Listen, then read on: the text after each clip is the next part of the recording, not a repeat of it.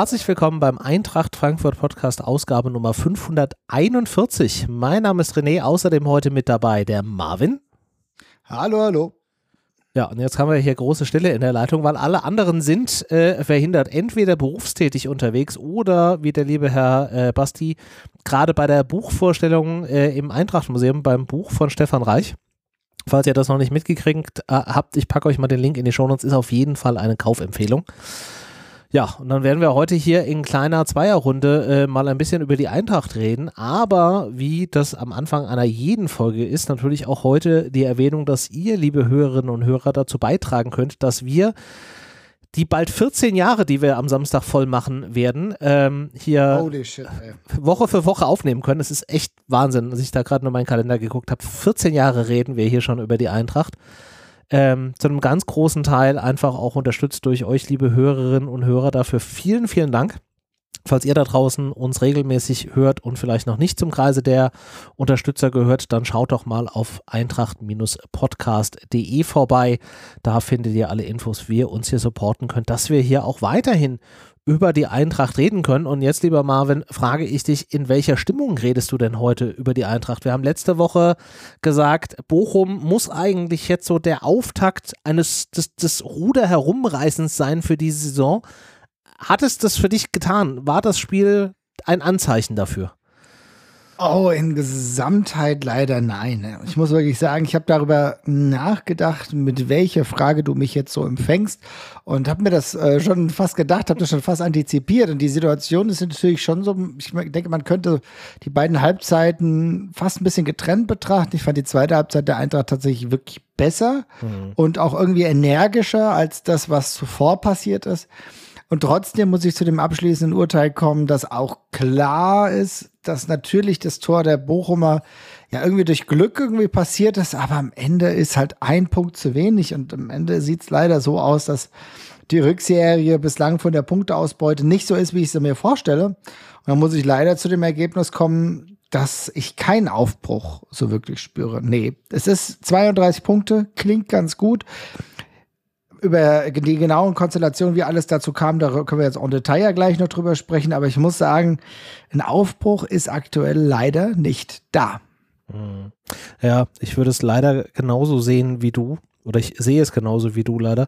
Ähm, ich fand schon, dass man einfach auch gesehen hat, dass zumindest in der Kombination JB und Mamouche mehr ja mehr Energie in die Offensive gebracht hat, auch wenn es wahrscheinlich generell aufstellungstechnisch so ein bisschen so ein bisschen schwierig war, weil man ja Nkunku und äh, Tuta ersetzen musste. Dann war ja noch äh, Kalajdzic raus wegen ähm, der Geburt seines Kindes was vollkommen klar ist und was ja auch quasi eingepreist war, mehr oder weniger.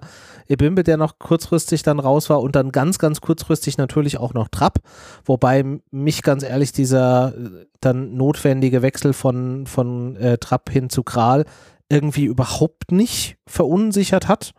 Also das würde ich jetzt so ein Stück weit rausrechnen, aber klar, es waren natürlich äh, geänderte Bedingungen, aber ja, es war halt Heimpublikum, es war halt Samstag, Mittag, es war halt eigentlich echt Stimmung im Karton. Und ja, man hätte da einfach dann mehr machen müssen und man hat sich, glaube ich, wie du es richtig sagst, gerade auch in der ersten Hälfte von Bochum da ganz ordentlich die sprichwörtliche Butter vom Brot nehmen lassen. Ich glaube, die ersten beiden Offensivaktionen, wenn ich das richtig im Kopf habe, gingen auf die Karte der Bochumer, die einfach viel aktiver waren und ich fast so ein bisschen das Gefühl hatte, dass man sehr verunsichert ist. Mhm. Ja, also das ist äh, vollkommen richtig. Also erstmal ist es ganz gut, äh, was du sagst, dass man jetzt keine Angst haben muss, wenn Kevin Trapp mal kurz ausfällt. Äh, das war ja doch ein sehr kurzfristiger Ausfall, aber Gral hat das herausragend gemacht, hat ein super Spiel gemacht. Ähm, an dem Gegentor kann er absolut nichts. Ansonsten ein, einige Szenen gehabt, wo er wirklich noch brilliert hat. Also das ist ja auch eine Entwicklung. Das hatten wir nicht immer so, dass wir so relaxed sein konnten, wenn unser Stammtorhüter ausfällt. Mhm. Das ist schon mal sehr, sehr gut. Aber es ist tatsächlich so, dass der Biss diese Aggressivität, diese Galligkeit auch auf das Tor zu gehen, gerade in der ersten Halbzeit wesentlich deutlicher beim VfL zu sehen war und du da gemerkt hast, okay, alles klar, die wollen das hier, die wollen das hier viel mehr. Und warum wollen wir es denn nicht? Natürlich hast du Ausfälle, natürlich musst du einige Leute ersetzen, aber es ist ja trotzdem auch so, gegen Bochum kann halt jeder auch mal zeigen, was er drauf hat und es ist ja nicht so, als hätten wir dann, als müssten wir dann irgendwelche Notnagel einwechseln. Das ist ja das Gute. Ich meine, wir haben dann, ein Buter hat gespielt mit Max, die beiden haben die Hinserie ja auch schon zu weiten Teilen bestritten. Das ist ja jetzt auch kein Drama. Und insgesamt ist, ich meine, alles, was da nominell auf dem Platz stand, ist ja per se nicht schlecht, aber das Ärgernis ist einfach, dass sie nicht diese Konsistenz der Offensivbewegung auf den äh, Platz bekommen haben, wie man sich's wünscht. Und ich höre heute von einem ähm, Krösche, der sagt, er will mehr Heavy Metal und weniger gewöhnlichen Fußball sehen. Ja, das ist ja eine ganz nette Idee, aber das muss natürlich auch so ein Trainer ähm, auch mal transportieren. Und weil mir, ich finde das fast alles zu verkopft, die ja. äh, Offensivideen. Wenn es mal klappt, wie beim 1 zu 0 dann ist das natürlich toll. Wenn es klappt wie beim 1 zu 0, dass, dass du eigentlich so die Grundvorarbeit hast von einem herausragend passspielenden Mario Götze, dann über Chaibi. Chaibi macht's noch gut auf Mamouche. Mamouche dann 1 zu 0. Natürlich ein herausragendes Tor. Aber das ist ein, ehrlich gesagt, ziemlich komplexes Tor und wir ermöglichen uns nicht die einfachen Wege. Und das sieht dann so aus, dass wir gar nicht zu wirklich vielen Tormöglichkeiten kommen, wie wir es in der ersten Halbzeit gesehen haben, und dann wird es schwierig.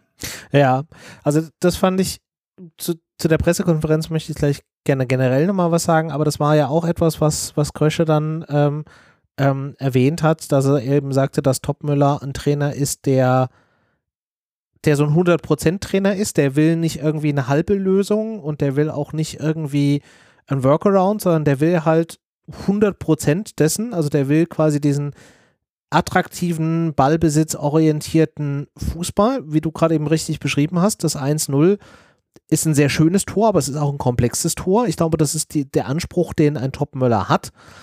Und ja, den kriegen wir vielleicht auch irgendwie hin, aber nicht jetzt zu dem Zeitpunkt, wo wir ihn brauchen. Jetzt bräuchten wir quasi irgendwie eine, eine Zwischenlösung, die uns halt auf jeden Fall erstmal dafür ähm, Sorge trägt, dass wir halt einfach die Spiele gewinnen. Und da habe ich so ein bisschen das Gefühl, dass sich da Mannschaft und Trainer gerade so ein bisschen selbst im Weg städeln. Und mhm. ich habe da keine Lösung dafür, außer der Lösung, die ich am wenigsten präferieren würde, die aber ja auch immer lauter äh, wird in der, in der ganzen Eintracht-Bubble, nämlich der Fragestellung, ist es vielleicht ein anderer Trainer, den wir brauchen? Was ich absolut nicht will. Ich halte Topmüller für den absolut richtigen Trainer. Ähm, aber irgendwie muss es da jetzt eine, eine Lösung geben. Also die Mannschaft und der Trainer stehen sich gerade selbst so ein bisschen im Weg. Ja, also ich glaube, am Ende muss man ja vieles von dem, was so heiß gekocht wird, erstmal auch runterkondensieren. Das ist nicht der äh, physisch richtige Begriff, glaube ich. Physik war ich nie wirklich gut und Chemie auch nicht. Aber sucht euch aus, äh, was davon jetzt falsch war, was ich gerade gesagt habe. Aber ja. äh, ich will im Endeffekt nur sagen, dass es sinnvoll ist, da mal ein bisschen den Druck rauszunehmen, denn so eine Trainerdebatte, die wird mir bei einem Verein, der auf Platz 6 ist, ein bisschen zu früh geführt. Und auch ich bin trotzdem derjenige, der sagt, ich sehe Dino ein bisschen kritisch auch von Anfang an. Ich äh, hatte mir ja eigentlich eine erfahrenere Lösung gewünscht. Dann wurde uns ja aber auch mit Dino Topmiller jemand versprochen, der viele Jugendspieler etabliert, der die auf ins nächste Niveau bringt, der äh, den nächsten Schritt mit einigen Spielern gehen kann. Okay, das ist doch in Ordnung, aber da muss man ihm auch diese Zeit geben. Und ich bin trotzdem auch natürlich unzufrieden, aber was bringt mir denn immer gleich einen Trainer kritisieren zu wollen? Mhm. Weil am Ende haben wir es die letzten Jahre immer geschafft, mit anderen Lösungen ähm, etwas zu etablieren. Und ich glaube, eine, eine, eine Trainerentlassung ist so, ich will auch keinen Rückfall in ein, alte Eintrachtzeiten. Ich will, dass man sich auf den Hosenboden setzt und eigentlich spielerisch andere Mittel findet. Und da, wenn das heißt, weniger komplex zu spielen, wenn das heißt, die Power, die die Spieler haben, wieder anders auf die Straße zu bekommen. Und zwar vielleicht wirklich mit einem einfacheren Fußball, mit einem Geschwindigkeitsfußball, mit einem weniger ja, passspiellastigen Spiel, sondern schnell auf die Außen, die schnellen Außen schicken, äh, Flanke rein. Äh, da steht dann auch ein Sascha, Sascha Kalajdzic bald wieder. Wir haben auch immer noch andere Spieler, die das auch können. Mamouche, wie geil ist das denn? Wieder da, komm, kaum schießt er wieder das Tor. Also wir sehen ja einen Spieler, der, der krass eine Form gehalten hat. Wir haben Spiele mit Shaibe und so weiter und so fort. Und ich würde ehrlich gesagt diese Lösung bevorzugen und ehrlich gesagt nicht großartig darauf einstimmen, ja, jetzt Trainerentlassung. Das ist immer so, es ist immer so unterkomplex. Das ist genauso, es ist genauso wie ähm, jeder schimpft immer über alle Regierungen, die gerade an der Macht sind. Was heißt an der Macht? Aber die dann, äh, aber kann man nicht immer nur schimpfen, ja, aber die machen es besser, die machen es besser. Natürlich ist es ein bisschen unterkomplex, aber, äh, also jetzt der Vergleich. Aber trotzdem ist es so, man, es geht auch so ein bisschen darum, zu überlegen, was kann denn, wie kann ich die Situation kritisieren, also die Handlung, äh, diejenigen, die die Handlung machen, ohne dass ich jetzt immer sage, jetzt wird alles erstmal komplett ausgetauscht. Ich muss die Person kritisieren an dem, was sie vielleicht besser machen können. Und ich glaube, da ist es bei Dino Topmöller einfach mal so, ähm, dass ich denke, dass er einen weniger komplexen Fußball spielen lassen kann mit dem Spielermaterial, mit diesen guten Spielern, die er hat. Und das wäre vielleicht so ein bisschen die Lösung. Auf der anderen Seite, ich weiß, da gehen gerade viele Gedanken durch meinen Kopf, bin auch äh, gleich mit einem Punkt gesegnet. Aber es ist auch noch natürlich so, dass wir nicht vernachlässigen dürfen, dass wir uns immer gegen solche Mannschaften schwer tun. Trotzdem haben wir im Winter halt auch relativ viele Verpflichtungen getätigt, so, dass man sagen könnte, vielleicht hätten wir doch diese Durchbrechungen jetzt. Und wir haben das ja auch gesehen. Ekitike kam rein und hat durchaus den ein oder anderen positiven Akzent gesetzt. Also es ist ja, ja auch nicht alles schlecht definitiv. Hast du aber halt auch gemerkt, dass ihm so ein Stück weit das Selbstvertrauen fehlt oder er es dann halt auch zu gründlich machen will. Äh, ich, ich habe da automatisch diese Szene im Kopf, wo er eigentlich den Ball super cool annimmt, ihn dann quer liegt auf Chaibi, ja der Torhüter eigentlich schon geschlagen ist und dann einfach Shaibi dann auch so ein Stück weit den Fehler macht, ihn nochmal irgendwie zu stoppen. Also er hätte wahrscheinlich auch selbst schießen können, dafür fehlte ihm dann A, vielleicht das Selbstvertrauen, was nachvollziehbar ist, wenn du einfach irgendwie kaum Spielpraxis äh, hast und auf der anderen Seite wollte er dann halt auch einfach, dass es funktioniert. Ja, war, weiß ich nicht, ob es nachher die falsche oder die richtige Entscheidung war, das ist dann immer so äh, im Auge des Betrachters, aber ja klar, er hat einen ganz anderen Wirbel da, da reingebracht und da freue ich mich auch. Ähm, so ein Stück weit dann drauf, wenn er einfach auch ja, fitter wird, mehr Spielpraxis hat und dann tatsächlich da auch mal für, für eine längere Zeit ja. ähm, spielen kann.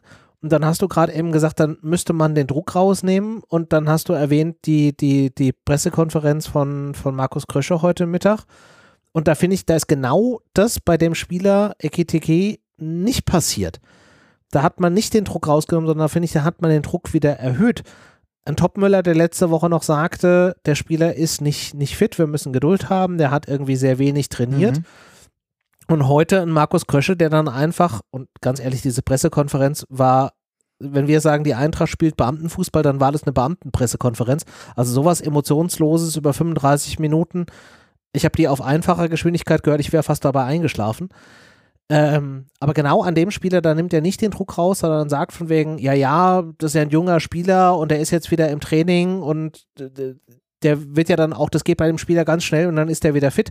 Also da, wo ein Topmüller noch sagt, so nach dem Motto, ey, mach mal jetzt langsam, haut jetzt ein, ein Sportvorstand dahin und sagt von wegen, nee, nee, äh, das ist alles gar kein Problem. Und bei mir hat das so instantan die Erwartungshaltung geweckt, naja, nächste Woche spielt er über 90 Minuten. Mhm, ja. Und das, das nimmt nicht den Punkt. Druck raus. Mhm. Nee, das nimmt nicht den Druck raus. Ich muss sagen, ich finde die ganze Kommunikation da ein bisschen ach, schwierig, ehrlich gesagt. Ja. Und das sind vielleicht so neben, neben äh, Kriegsschauplätze, die irgendwie eigentlich das Bild trüben. Denn wir könnten ja einfach nur über die Leistung auf dem Platz sprechen. Und ich glaube, hier haben wir schon ein paar Punkte erwähnt. Ne? Wie gesagt, trotzdem, das war defensiv in, im Grunde in Ordnung. Du hast eine super Torhüterleistung gehabt. Du hast eigentlich gesehen, ähm, dass die Mannschaft auch einen kleinen Rahmen, Zeitrahmen hat, wo sie richtig Offensivdrang entwickelt hat, wo sie eigentlich dann fast die gesamten Torschüsse des gesamten Spiels dann auch ähm, ja von ihrer Seite aus dann auch durchgemacht hat, weil die leider dann nicht mehr zu einem Tor geführt haben. Da waren auch die ein oder andere unglückliche Szene dabei. Du hast eine angesprochen. Also da war das für 15 Minuten gut. Das muss ich natürlich über eine gewisse Dauerhaftigkeit entwickeln, damit wir wirklich auch mal öfter zu einem Torerfolg kommen, weil das ist eindeutig jetzt schon zu wenig. Also es ist auf jeden Fall spielerisch zu wenig und es ist zu komplex und das führt dazu, dass es nicht genügend Tore gibt. Auf der anderen Seite ist es halt aber auch so, dass natürlich das irritierend ist, ähm, dass es unterschiedliche Kommunikation gibt. Ich fand es auf der einen Seite nicht gelungen, ähm, Ekitike so irgendwie, sag ich mal, in die Reserve zu schicken, mehr oder weniger. Der ist eh nicht fit, äh, Sondertraining, dies, das, Ananas.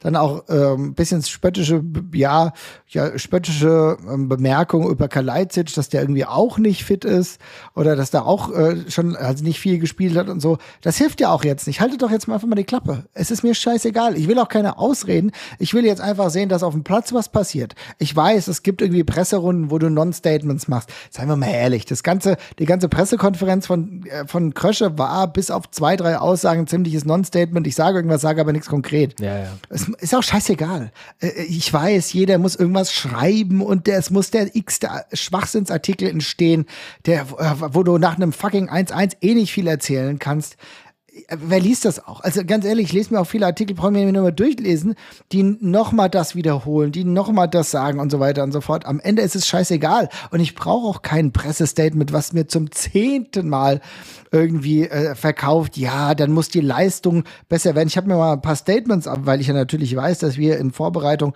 uns auch darüber ein bisschen informieren müssen und auch wissen müssen, worüber wir reden. Und dann gucke ich, gucke ich mal auf die Statements. Und das ist nicht bös gemeint, aber da waren so viele Sachen, dabei. Ja, wir müssen offensiv jetzt tolle Möglichkeiten, äh, äh, wir, wir haben offensiv jetzt tolle Möglichkeiten und müssen mehr Power und Torchancen und Tore entwickeln. Ja, danke. Das weiß ich auch. Ihr habt fucking Winterverpflichtungen gemacht. Natürlich müsst ihr jetzt andere Möglichkeiten entwickeln. Das ist doch klar. Und wir sind eine junge Mannschaft. Es passt von der Mischung. Schön, alles gut. Das sagt man halt jetzt am 21. Spieltag und das kann ja auch sein. Aber da sind ja, aber so der, viele Sachen. Was soll er denn auch sonst sagen? Also ganz ehrlich, er ist ja verantwortlich für die Transfers. Soll er sagen von wegen, ja, wir haben eine junge Mannschaft, aber die können sich nicht irgendwie mit dem Arsch nicht angucken?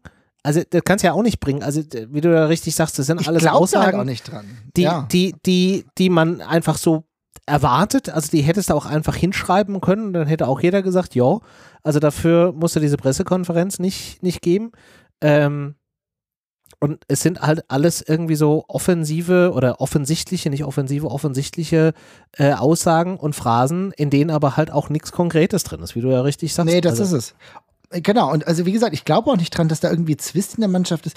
Da schreiben auch einige Leute eindeutig zu viel Geheimnis und zu viel rein. Also das nervt mich auch äh, von dem, was ich überhaupt so mitbekomme. Ne? Aber trotzdem, es ist halt, bringt halt auch, jetzt ist Crunch Time, drei Spiele pro Woche, wollen so weit kommen wie möglich. Alles klar, das kann ja jeder, wenn du ihn aufwachst, kann ja das auch jeder Fan sagen. Das, das ist halt, aber whatever. Ich glaube, wir müssen es einfach so nehmen, wie es ist. Da ist, da sind wieder ein paar Leute besänftigt, schreiben wieder einen Artikel, halbseitigen Artikel darüber, whatever. Aber was wir mitnehmen müssen, ist, dass auf jeden Fall, das kann man trotzdem einfach sagen, die Kommunikation nicht so straight ist, dass man auf der einen Seite EGTK irgendwie schon wieder so gefühlt abschreibt, so nach dem Motto, können wir froh sein, wenn der überhaupt in der Rückrunde noch fit wird. Und Kalajdzic auch so ein bisschen rausnimmt, dann hast du Donny van de Beek nicht nominiert für die wir werden gleich mal über die Euroleague noch sprechen, wenigen ja. Spiele, die wahrscheinlich noch kommen werden, ärgerlich. Aber trotzdem, die Ruhe muss jetzt auch darin liegen und da, das hat Krösche in meinen Augen gut gemacht, würde ich auch mal Positives wieder sagen, dass er jetzt den Druck da zumindest bei äh, Topmöller rausnimmt, weil eine Trainerdiskussion bringt jetzt noch nichts. Wir müssen im Endeffekt weiß natürlich die Eintracht, dass sie einen internationalen Wettbewerb irgendwie erreichen muss, allein um den finanziellen Spielraum weiter möglich zu halten. Wenn es wirklich eng wird und die nächsten Spiele verloren gehen, dann werden wir in drei, vier Wochen wahrscheinlich wirklich nochmal anders sprechen. Aber statt ja. jetzt ist es wichtig, dass Dino erkennt, Dino, jetzt fange ich schon mit den Vornamen an, Topmöller erkennt, dass das Spielsystem ein bisschen leichter gemacht werden muss, in meinen Augen, ja, aber liebe Hörer und Hörerinnen, vielleicht habt ihr andere Ideen, dann schreibt uns das auch ganz gerne und auch ganz gerne hier in die YouTube-Kommentare. Da ist ja immer ordentlich was los. Also insofern äh, bin ich mal gespannt auf der, deren Tag. Ja, ja. Ja, ich tue mich trotzdem schwer, irgendwie diese, diese Saison zu greifen. Das ist, geht mir so ein bisschen ähnlich nach wie vor wie das, was Basti letzte Woche beschrieben hat. Auf der einen Seite, ja, es ist eine Umbruchssaison. Wir haben den Kader ordentlich umgebaut. Wir haben viele geile neue Spieler dabei. Wir wollen vielleicht ja. auch ein anderes System spielen. Dann muss man auch so ein Stück weit die Kröte schlucken und muss dann auch mal so ein, so ein bisschen saure Gurkenzeit überstehen, weil Veränderung kriegst du halt nicht von heute auf morgen hin, sondern das ist halt einfach ein Prozess, den musst du irgendwie ähm, äh, durchmachen, alles fein. Mhm. Auf der anderen Seite ist es halt jetzt zum dritten Mal in Folge eigentlich eine Bundesliga-Saison, die ach, so super einfach ist, wo du so ja. viel, vieles, viel Mittelmaß hast und man müsste sich noch nicht mal irgendwie, also ich rede ja nicht davon, dass man jetzt irgendwie hier zum, zum Hochsprung, äh, zur Hochsprung-Weltmeisterschaft irgendwie äh, antreten muss und irgendwie aus dem Stand von jetzt auf gleich irgendwie die 450 springen muss. Aber die 2-Meter-Marke, die es eigentlich bräuchte, nur bräuchte, um irgendwie super easy da oben mitzuspielen, selbst da tut man sich irgendwie schwer dran und reißt irgendwie die Stange dreimal. Das ist halt irgendwie das Ärgerliche, dass es jetzt zum dritten Mal in Folge, ich glaube, es ist das dritte Mal, seitdem wir darüber sprechen, eigentlich so eine super einfache Bundesliga-Saison hast und du es wieder nicht irgendwie schaffst. Ja, ich finde, das ist ein wichtiger Punkt. Ähm, insofern auch, ich meine ganz ehrlich, wir werden jetzt 14, hier dieser Eintracht-Podcast, wirklich fucking 14 Jahre, das muss man sich mal vergegenwärtigen. Und wir haben natürlich schon ganz andere Situationen gehabt. Wir haben schon Situationen gehabt, zweite Liga, dies, das. Trotzdem kann man natürlich die letzten Jahre beleuchten und kann auch merken, dass gerade in dieser Saison einige ja, Größen der Bundesliga durchaus schwächeln. Ich kann mir wirklich vorstellen, dass die Bayern nicht nochmal zurückkommen äh, und dass Leverkusen beispielsweise wirklich mit einem unfassbaren Xabi Alonso, einem tollen Team, wirklich zum allerersten Mal hier die Meisterschaft nach Leverkusen holt. Ob das Leute gut finden oder nicht, darüber kann man geteilter Meinung sein. Respekt habe ich ob dieser Leistung auf jeden Fall. Man sieht, äh, dass Leipzig auch nicht diese Stringenz drin hat, wie sie sie mal hatten. Das 2 zu 2 gegen Augsburg war sinnbildlich dafür. Das heißt, eigentlich ist zumindest Platz fünf. Leider, weil Dortmund jetzt gerade wieder zu einer, sag ich mal, ja, neuen neuen Stabilität gefunden hat. Also ja. die, Dortmund wird jetzt gerade wieder stabiler. Deswegen denke ich, weiter nach vorne geht's nicht, aber zumindest Platz 5 wäre halt irgendwie in greifbarer Nähe. Und da verpasst du halt die Chancen mit den Unentschieden, die du halt drin hast, gegen Bochum, dass du gegen Darmstadt keinen Sieg holst. Hättest du da anders gepunktet, würde die Situation anders aussehen. So müssen wir sehen, dass wir zumindest auf Platz 7 einigermaßen stabil stehen. Ähm, also, dass wir die fernhalten mit aktuell vier Punkten. Wenn das so bleibt am Ende der Saison, ist ja auch niemand hier unzufrieden. Aber trotzdem ist es natürlich so, dass man immer mal wieder auch so den kleinen Zeigefinger ausgestreckt bekommt, von, nach dem Motto, oh, vielleicht ist mehr drin. Ja. Und dann äh, kommst du ja aus einem irritierenden Transfersommer, hangelst dich aber in der Hinrunde ganz gut durch und dann holst du im, im, Winter eigentlich ganz gute Leute, ziemlich gute, extrem gute Leute. Und dann denkst du ja, vielleicht ist ja doch mehr möglich und dann siehst du es aber in den Spielen, dass halt nicht mehr möglich ist. Deswegen ist es ein bisschen enttäuschend. Ich habe ein ganz merkwürdiges Gefühl äh, in dieser Saison, denn ich komme nicht so hundertprozentig in die Saison. Also, ähm, ich habe immer so diese kurz diesen Moment, ah, jetzt bin ich so voll drin, jetzt bin ich komplett hooked und jetzt, ne, das sind so die tatsächlich auch nicht immer die geilen Spiele, whatever, aber das sind so die Spiele gegen Gladbach, ne? Wo du eigentlich, ne, sieht so aus, als würde es jetzt nichts mehr werden und dann machst du am Ende noch das 2-1 und denkst, okay, krass, man hat wirklich hier noch einen Dreier geholt, ergaunert. Ne? Das sind nicht die Spiele, die feinen Spiele gegen, gegen die Bayern, so what, das kann immer mal passieren, ne? Aber das sind diese Gaunerspiele, das sind diese geilen Gaunerspiele gegen Gladbach, wo du sagst, okay, jetzt bin ich heiß, jetzt habe ich Bock.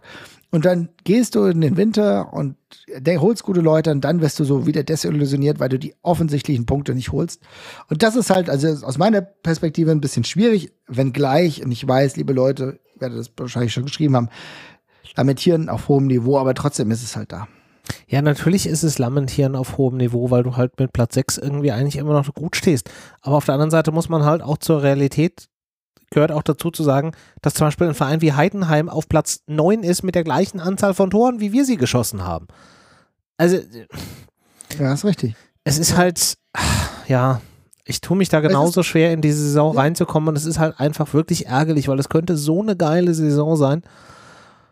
Und irgendwie überrascht man sich dabei oder beobachtet man sich dabei, dass man eigentlich schon denkt, so nach dem Motto, ja, lass die Saison mal rumgehen und dann nächste Saison mit irgendwie, wenn wir den Kader halten und so weiter, dass du am 21. Spieltag schon anfängst drüber nachzudenken, dass die nächste Saison doch einfach richtig gut werden könnte. Dabei haben wir noch elf, nee, 13 Spieltage, Entschuldigung. Und das ist ja genau der Punkt. Eigentlich ist es kompletter Quatsch, genau das zu denken, weil normalerweise ist jetzt noch mega alles drin und wir müssen es wirklich daran setzen, Platz 6 Minimum zu erreichen. Vielleicht ist ein Platz 5 noch möglich, denn ich glaube nicht, dass es dieses in der nächsten Saison noch geben wird. Denn ich glaube nicht an dieses Konzept der nächsten Saison einer kompletten Zusammensetzung. Das ist für mich Quatsch. Mhm. Ähm, denn ehrlich gesagt, dass das, was die Eintracht ein bisschen macht, so ein bisschen moderner Fußball-Moneyball-Style so, ne? Ähm, also es ist, die Eintracht holt junge Spiele, entwickelt die, bringt die auf die nächste Stufe und dann schau Kakao. Es ist auch, und das ist nicht schlimm. Das ist halt einfach nee, ein moderner Fußball. Ja, ja. Ja, also wie, wie Krösche ihn interpretiert. Das heißt, du wirst, du wirst, du wirst, glaube ich, eine Struktur an Spielern haben, die dabei bleiben. Äh, oftmals oder lange, wie ein Kevin Trapp, wie es jahrelang ein Sebastian Rode war, wie es ein Chandler immer noch als ähm, ja, sag ich mal, als Kerl, der der Mannschaft gut tut, äh, ja, es war jahrelang Hasebe. Und dann hast du Spieler wie ein William Pacho, die machen bei uns einen nächsten Sprung. Und wenn er die, die Leistung der Hinserie so dauerhaft auf der Rückserie dann bestätigt, dann wird er für 40, 50 Millionen wieder den nächsten Verein, äh, ja, ja, zum nächsten Verein wechseln. Und dann ist, ist es halt okay. Das ist halt das Ding, was Krösche, glaube ich, auch mit der Eintracht irgendwie macht, um natürlich aber auch seinen persönlichen Wettbewerb zu fahren, weil er will seinen sein, sein Status als Top-Manager auf dem Niveau ist er ja langsam und hat ja jetzt auch mit größeren Leuten, Mannschaften, äh, ne, Vereinen wie PSG regelmäßig verhandelt. Das will er manifestieren und dazu gehört es dann natürlich auch, Leute weiterzuentwickeln. Ich glaube, es wird so laufen. Deswegen habe ich nicht die Hoffnung auf nächste Saison, sondern wir müssen mit dem, was wir diese Saison haben, eigentlich das erreichen. Und das ist ja sogar auch der Versuch gewesen, denn seien wir mal ehrlich, ja, Ekitike ist kein Vorgriff auf eine nächste Saison.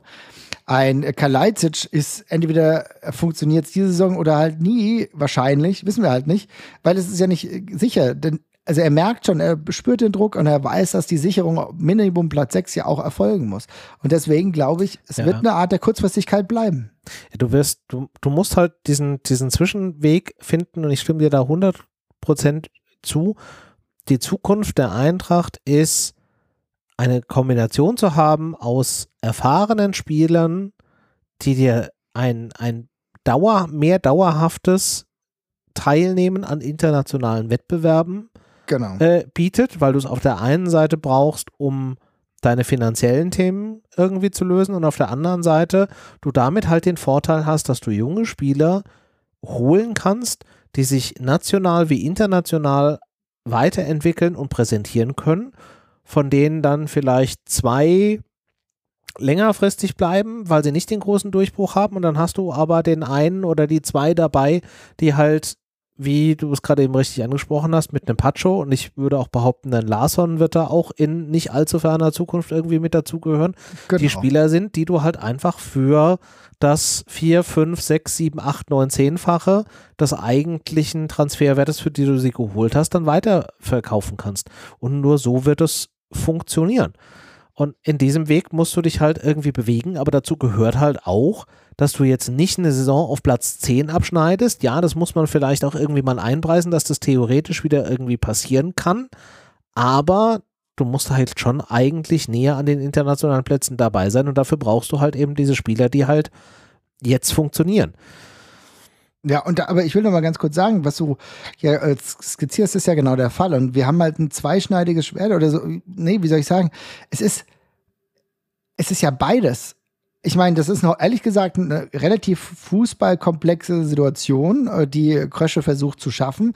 Auf der einen Seite Erfolg in dieser Saison, auf der anderen Seite jetzt schon junge Leute holen, die dann zumindest in der nächsten Saison dann erfolgreich sind. Aber gleichzeitig ist es so, dass einige Spieler nicht mehr spielen werden bei der Eintracht. Es ist ja exakt so, wie du sagst. Also ein Larson wird auf jeden Fall in meinen Augen die Eintracht verlassen oder maximal noch ein Jahr bleiben. Ähm, Oh, und dann hast du, wie gesagt, du hast Pacho auf jeden Fall. Das sind Spieler, die äh, den Verein ver verlassen. Du hast einen Oma Mamouche, der so krass gut äh, performt in dieser Saison, wie das eigentlich niemand gedacht hätte. Und wenn bei Oma Mamouche wirklich ein 45 Millionen, 50 Millionen Angebot kommt, was weiß ich, musst ja, du natürlich auch darüber nachdenken. Ja. Das heißt, auch das ist dann ein logischer Schritt und niemand ist sauer und alle freuen sich, dass er den nächsten Schritt gegangen ist und das ist dann alles super. Und gleichzeitig hast du dann aber auch so Leute wie bei Oja, äh, der mit 18 jetzt hierher gekommen gekommen ist, der ein unfassbar schneller Spieler ist, der sich natürlich noch entwickelt, wie andere Spiele, äh, die jetzt äh, im Sommer zu uns stoßen, auch und mal gucken, ob's, ob es wirklich klappt, dass ein Can Usun beispielsweise, offensiver Mittelfeldspieler vom F 1. FC Nürnberg, ob der wirklich verpflichtet wird. Das sind alles krasse Kicker. Das heißt, man versucht halt beides und gleichzeitig in dieser Saison schon Erfolg zu haben. Und das ist eine Komplexität, äh, bei der muss man sehen, ob das halt alles funktioniert. Aber deswegen glaube ich nicht an die Langfristigkeit, dass wir ja. mehrere Saisons, wir werden nie wieder drei Saisons haben, wo wir sagen, also keine Ahnung, wir bauen diesen Kader jetzt auf, damit ein Dreier erfolgreich ist. So wird es halt nicht laufen. Nee, so wird es nicht laufen, aber das führt mich dann jetzt auch wieder zurück zu dem Thema ähm, mit dem, mit dem äh, System weil du brauchst auch dafür ein, ein System, was halt eben diese beiden Facetten bedient, nämlich einmal eins, was dir den Erfolg in der laufenden Saison ähm, sichert, aber auf der anderen Seite auch ein, ein System, in dem die Spieler wachsen können, weil die Spieler, die halt heute aus irgendwelchen Jugendkadern rauskommen, das sind halt nicht mehr die Kampfschweine, die halt irgendwie, weiß ich nicht, äh, und jetzt ist wahrscheinlich ein bisschen, ein bisschen sehr irgendwie hier Mario Basler äh, Gedächtnissituation, äh, die halt irgendwie, weiß ich nicht, bis nachts um drei samstags in der Disco irgendwie hängen und dann sonntags trotzdem irgendwie äh, auf dem Platz stehen, sondern du hast halt einfach Spieler, die, an, die in anderen Systemen groß geworden sind, denen du jetzt halt auch dieses System bieten musst, dass sie sich weiterentwickeln können. Und diesen, in diesem Transfer mhm. befinden wir uns gerade. Richtig, aber dann gucken wir doch mal, weil ich glaube, wir haben ja Bochum insofern abgehandelt, dass man auf jeden Fall sagen kann, das war eine super Leistung der Bochumer. Von uns war es nur in Fragmenten offensiv gut. Ich glaube, die anderen Teilbereiche kann man trotzdem mit einem Positiven bewerten, aber in der Offensive muss viel, viel mehr passieren. Aber ich glaube tatsächlich, wenn Bochum so weiter so spielt, dann werden die es mit dem Abstieg nichts so wirklich zu tun haben. Aber sorry, ja, vor allen Dingen musst du halt aus den, aus den Situationen, die du kreierst, musst du dich halt auch wieder belohnen. Es ist wieder das, wir mhm. betreiben unwahrscheinlich viel Aufwand, uns in diese Situationen zu bringen. Und dann machen wir nichts draus. Also dort, äh, Dortmund sage ich schon, Bochum hat bislang vor dem, vor dem Spieltag irgendwie 40 Tore kassiert. Das ist in jedem Spiel quasi im Schnitt zwei Tore. Wir haben es halt nicht geschafft, irgendwie mehr als zweimal den Ball halt auch effektiv auf den Kasten zu bringen. Äh, da wäre halt einfach mehr drin gewesen und dann kommen wir, sind wir wahrscheinlich wieder bei dem Thema mit dem, mit dem Komplex ähm, ja, wir versuchen es halt auch da wieder irgendwie zu komplex zu machen. Also wir müssen wirklich einfach diese, diese, diese Dinger halt einfach da auch irgendwie auf die Bude bringen. Und wie du es vorhin richtig gesagt hast, jetzt kommen diese, diese Knackerspiele, jetzt fangen die englischen Wochen wieder an. Das ist jetzt genau diese Woche der Fall. Donnerstagabend das äh, Auswärtsspiel bei ich kann den Vereinsnamen nicht aussprechen, sorry. Das, äh, das, ist, nicht, das ist nicht so schlimm, aber es ist ja, ist ja ein spannender Verein ähm, mit äh, Union, Saint, warte mal, Union, siehst du, genau, jetzt habe ich es falsch ja. gemacht. Union, Union Saint-Gilloise. Oder einfach, du kannst auch nur den Verein aussprechen, also äh, Saint-Gilles. Entweder Saint-Gilles, das geht auch, oder Union Saint-Gilloise. Also dementsprechend, liebe Leute, ihr habt es euch schon denken können, ich sage einfach Saint-Gilles. Und Saint-Gilles ist genau der nächste Gegner der Eintracht. Wir gucken jetzt auch mal auch nur auf den Gegner, weil was ja. Wochenende ist. Das, da wird uns jetzt mal nicht beschäftigen. Aber Saint-Gilles ist natürlich ein Gegner, Tabellenerster in Belgien, auch mit einem Absp äh, auch mit einer, ja, mit einem Vorsprung. Ein gefährlicher Gegner und ehrlich gesagt, also ich weiß nicht, wie, ich hoffe, dass den niemand unterschätzt. Denn klar ist, ähm, übrigens auch mit lustig mit einem Trainer, ähm, deutschen Trainer, ähm, die machen ordentlich äh, Gas. Da ist es tatsächlich auch so, dass äh, Mohamed Amoura, der, der Top-Torjäger ist, ein geborener Mittelstürmer, kann man schon fast sagen. Gustav Nilsson kennt man tatsächlich auch noch, hat in der Bundesliga auch gespielt.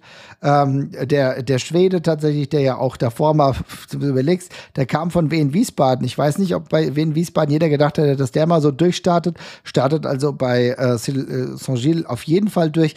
Ja, äh, Saint-Gilles ein Verein, der unfassbar viele Talente immer wieder in sich vereint und dann dementsprechend auch abgibt. Boniface, ein Spieler, äh, den hätten wir ja auch alle ganz gern bei uns mhm. gehabt ist für 20 Millionen dann zu Leverkusen gewechselt. Und das ist ja am laufenden Band so. Also das ist wirklich eine Talentfabrik, da haben, haben gute Speer.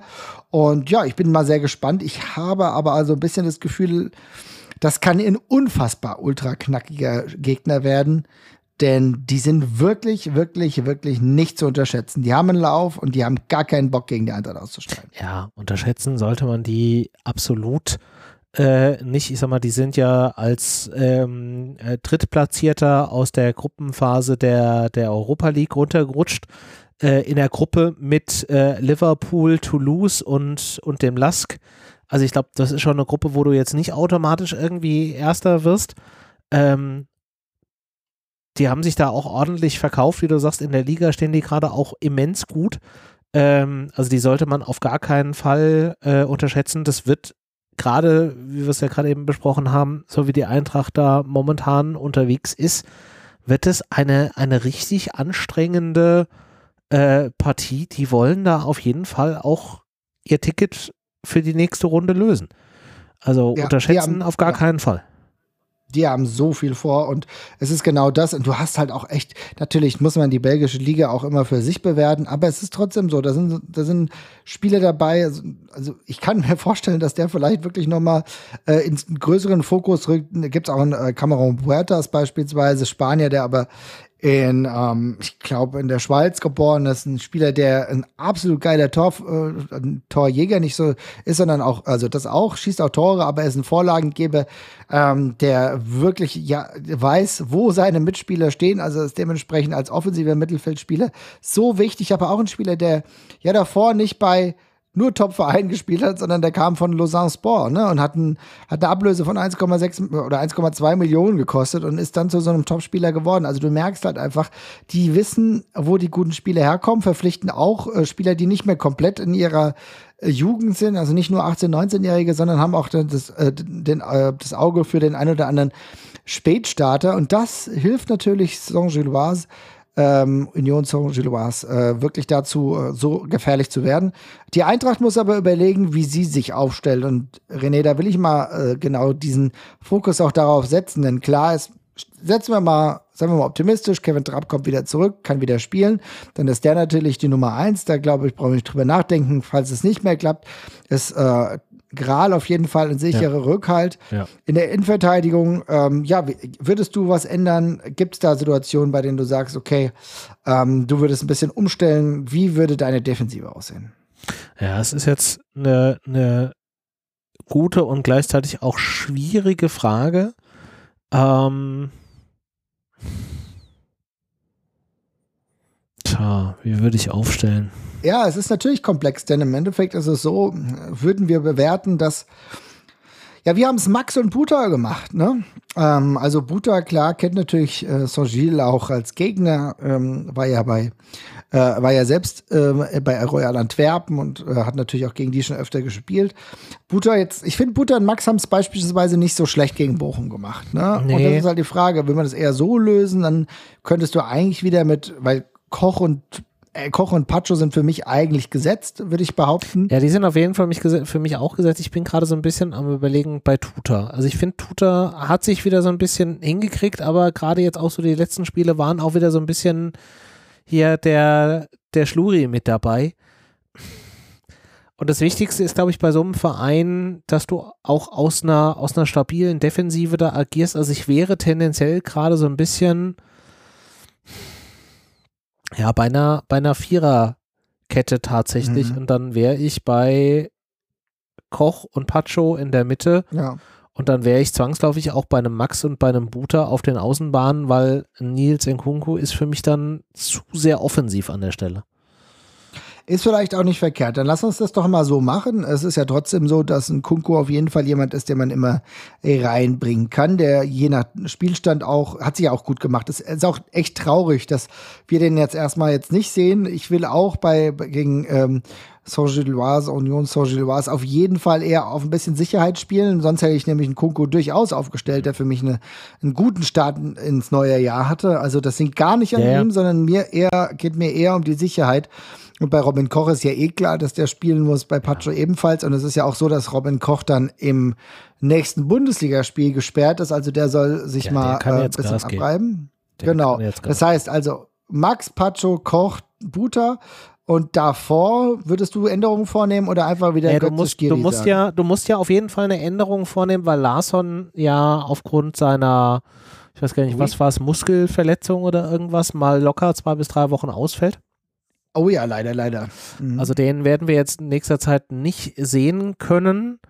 Ähm, ich wäre tatsächlich, also mein System, was ich im Kopf habe, ist so ein 4-2-2-2-System. Ähm, okay. Und da wären für mich die beiden Sechser-Achter Götze und Skiri. Alles klar. Ja, gehe ich mit. Götz und Skiri gehe ich mit. Und dann, wen stellst du wahrscheinlich links und rechts irgendwie einen auf? Gehe ich mal von aus. Ja, ja, so als äh, links, Knauf links wieder? und rechts offensives mhm. Mittelfeld. Mhm.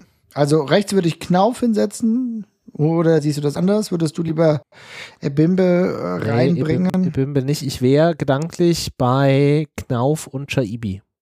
Du hast mit beiden Geschwindigkeit, du hast mit Shaibi halt auch jemanden, der in der Offensive da, glaube ich, ganz gut wirbeln kann. Mhm, okay.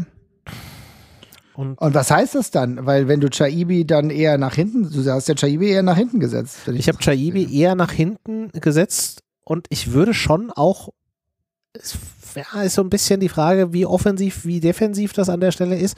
Aber ich wäre mhm. jetzt mal ein großer Freund einer Doppelspitze. Mamouche scheint ja seinen, seinen Rempler mit dem Pfosten ganz gut überstanden zu haben. Zumindest gab es da ja von der Eintracht äh, Entwarnung.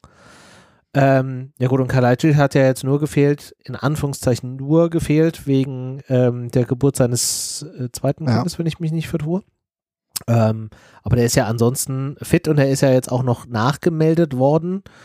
Also von daher ein bisschen Offensive braucht es dann an der Stelle einfach auch. Ich wäre für Mamouche und äh, Kalajdzic dann da vorne. Ja, finde ich gut. Oder ist das ja, aus deiner Sicht zu offensiv? Nee, ich würde es auch machen. Ich, würd, ich hätte da total Bock drauf. Lass uns das mal genauso machen. Ich habe auch über, äh, darüber nachgedacht, ob man Ekitike nehmen soll. Aber nee, lass uns, äh, weil, aber ne, da wird ja gesagt, der ist einfach noch nicht fit. Dann lass uns Kalajdzic mal nehmen. Im Zweifel können wir dann äh, schön wechseln. Dann bin ich total zufrieden damit. Ich gehe komplett mit mit dieser Aufstellung, liebe Leute. Also das heißt, dass wir äh, so Chaibi und Knauf auf die Außen stellen und vorne dann wirklich mit Mamouche und Kalajdzic gehen. Schreibt uns da mal, wie ihr das seht. Ich finde es eine halt gute Aufstellung. Und du musst halt auf jeden Fall irgendwie mal ein bisschen mehr Torgefahr ausstrahlen und ne, Mamouche haben wir schon ja. gesehen, der kann dann einfach auch in die Räume reinlaufen, wie er es ja auch beim, beim 1-0 gegen, gegen Bochum gemacht hat. Ähm, ich finde, du brauchst aber halt auch jemanden, den du halt einfach als Zielspieler da vorne anspielen kann, der auch mal einen Ball festmacht. Und das wäre für mich ein Kalajdzic und ein Götze einfach ist für mich die logische Alternative, ihn da nach hinten zu setzen, einfach wie er es ja jetzt auch gegen Bochum gemacht hat mit dem vorletzten Ball. Es ist da hinten dann vielleicht auch ein bisschen mehr seiner, seiner Spielweise gerade eben äh, angemessen. Also das wäre so das, was ich ge gedanklich da irgendwie im, im Kopf habe. Ähm, ja. Ja, finde ich doch gut. Dann lass uns das genauso machen. Ich hätte, äh, habe auf jeden Fall Bock darauf. Ich bin so ein bisschen gespannt, ob wir äh, den einen oder anderen äh, Spieler sehen, der auch so ein bisschen Verbindung nach Frankfurt hat. Ne?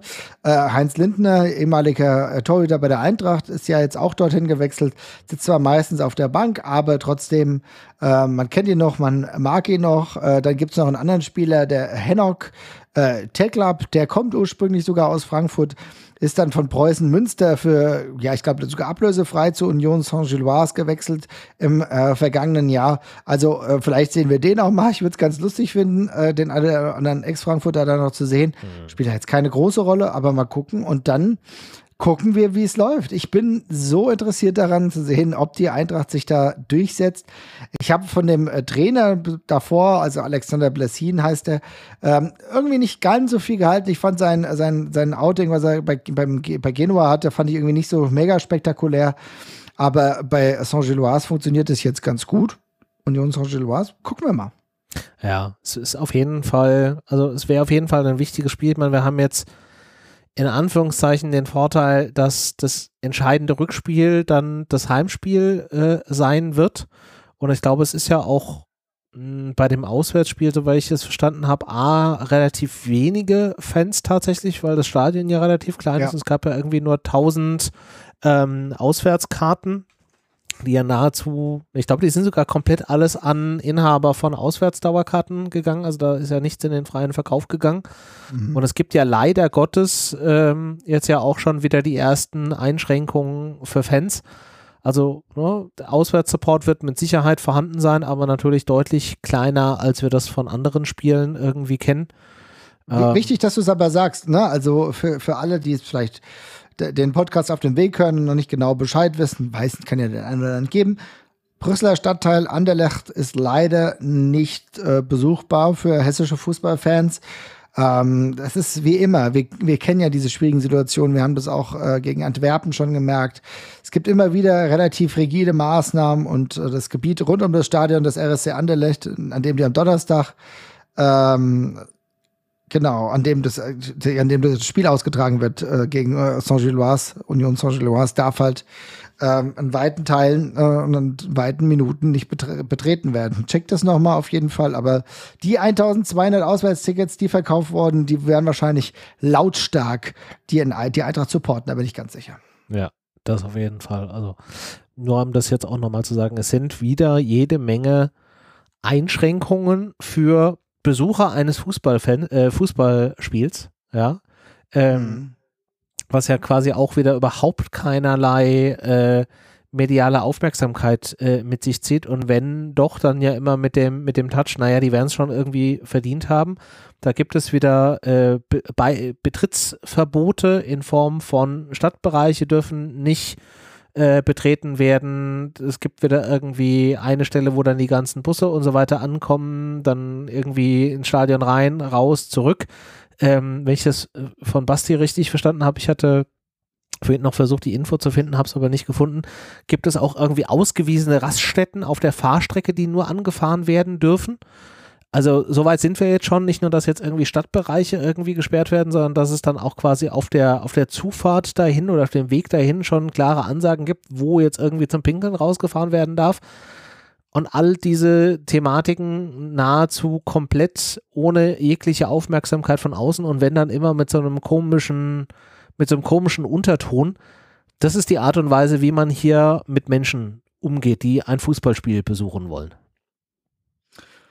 Ja, ich glaube, es gibt wenig, ähm, was ich immer noch hinzufügen kann, außer dass das alles mittlerweile sehr unangenehm ist. Aber ich glaube, das müssen wir in einer anderen Folge nochmal ausführlich thematisieren. Vielleicht, wenn, weiß nicht, ob Basti genau hingefahren ist, schauen wir mal, wenn er am Start gewesen ist, dass wir da nochmal retrospektiv drauf gucken, in der Hoffnung, dass alles ruhig geblieben ist. Aber Fußballreisen sind leider nicht mehr so unbeschwert, wie sie vor einigen Jahren noch waren. Ich erinnere mich selbst an unfassbar geile Erlebnisse, so oft überall unterwegs gewesen.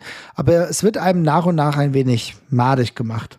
Ja. Ich hoffe, es kommen wieder bessere Zeiten. Ein, wenig finde ich da aber dieser Stelle mittlerweile schon hart. Auf jeden Fall. Untertrieben. Es ist eine also komplette Untertreibung. Es ist jetzt nicht nur irgendwie Auswärtsfahrten, sondern auch wenn man sich die Art und Weise anguckt, über, da will ich das fast jetzt gar nicht groß aufmachen, aber zumindest mal in den Kontext dann auch bringen, die Art und Weise, wie über die Fanproteste da an den, an den vergangenen Wochenenden dann jetzt auch äh, berichtet wird oder welche Kommentare dann quasi da abgegeben werden, die auch komplett äh, ohne jegliche Korrektur und äh, ohne jeglichen Kontext einfach so stehen gelassen werden. Die Art und Weise, wie man mit Fußballfans umgeht und über Fußballfans berichtet, ist schon mehr als bedenklich in den letzten Jahren. Und sie schneiden sich alle ins eigene Fleisch, ne? Im Endeffekt, ne, sieht sieht alles danach aus, als würde der Investorendeal doch nicht so zustande kommen, wie man sich das, wie sich das offenbar einige erhofft haben. Und es ist halt, ne, also es ist tatsächlich einfach nicht so, dass auf der einen Seite ist die Bundesliga nicht so mörderattraktiv, wie, wie sie immer gemacht wird. Wir haben so viele Clownsvereine äh, in dieser Bundesliga, die keine Sau interessieren. Das kann man auch mal so ehrlich sagen. Heidenheim interessiert niemanden, auch wenn die jetzt Platz neun sind.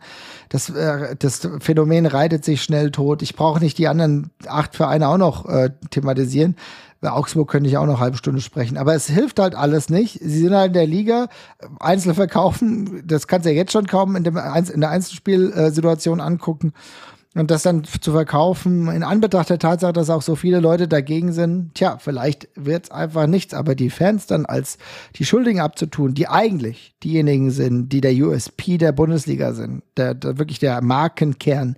Weil das sind nicht die Spieler, die ein, zwei Jahre da sind und dann wieder weg sind. Es ist halt, es bleibt der Fan, es bleibt der, die Familie, die mit allen Kindern irgendwann ins Stadion geht und dann später auch sieht, wie äh, Tochter und äh, to Tochter und Sohn irgendwann selber äh, am Zaun der Eintracht äh, lautstark den nächsten Spieler besingen. Das ist die Magie, die in Frankfurt oder auch in der Bundesliga generell am Start ist.